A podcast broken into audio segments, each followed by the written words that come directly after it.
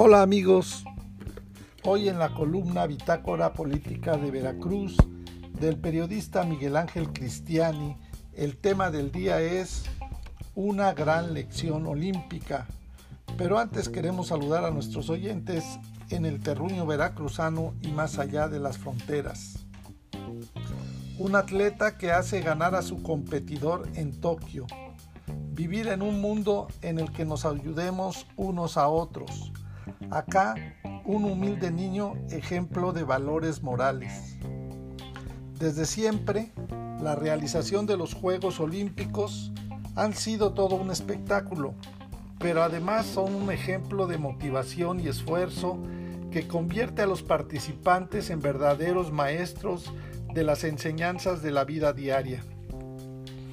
En cualquiera de las disciplinas, todos los días, surgen e-, emocionantes momentos de alegría, tristeza, frustración, coraje, disciplina, compañerismo y muchos otros aspectos más.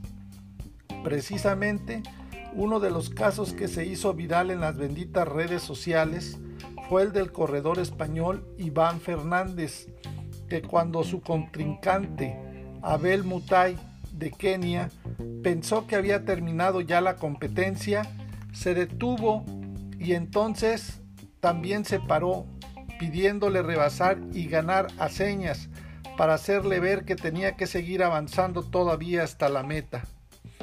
El hecho es sin lugar a dudas una lección de honor o el verdadero significado de la palabra competencia. ¿Cuántos de nosotros en nuestras actividades diarias estamos dispuestos a detenernos para apoyar a nuestros compañeros de trabajo o en las calles. Somos como esos corredores que van tratando de avanzar hacia la meta sin detenerse a apoyar a quienes lo necesitan en nuestro entorno. El atleta de Kenia, Abel Mutai, estaba solo a unos metros de la meta, pero se confundió con los letreros y se detuvo pensando que había finalizado la carrera. El atleta que corría detrás de él, el español Iván Fernández, al darse cuenta de lo que sucedía, comenzó a gritarle que continuara corriendo. Mutai no sabe español, por lo que no le entendió. Fernández reconoció que Mutai no le comprendía, le pidió, le dio un empujón para que continuara corriendo y ganara la carrera. Después un periodista le preguntó a Iván, ¿por qué lo hiciste?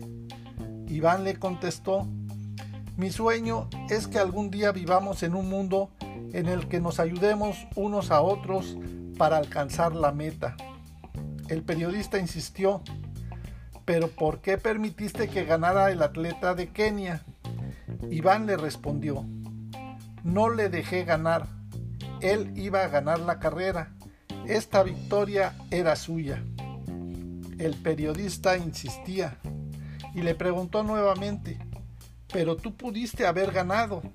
Iván lo miró fijamente y le dijo, pero ¿cuál hubiese sido el mérito de mi victoria?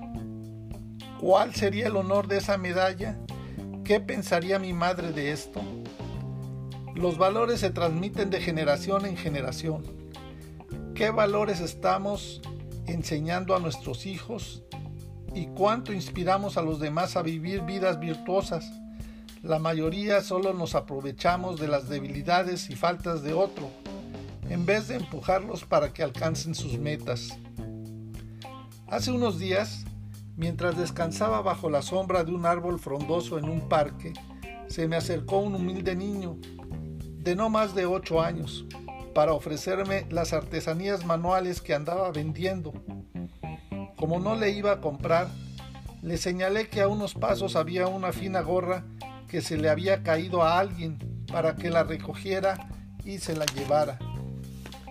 Ni siquiera volvió la cara para mirarla. Manteniendo firmes sus ojos hacia mí me respondió, no es mía. Unos segundos después, una señora que estaba vendiendo golosinas fue a recoger la gorra y se la colocó en la cabeza. Mientras el pequeño se alejaba para seguir ofreciendo sus mercancías. ¿Cuántos niños habrían actuado de esta manera? solamente quienes han recibido en sus hogares una sólida preparación de valores morales.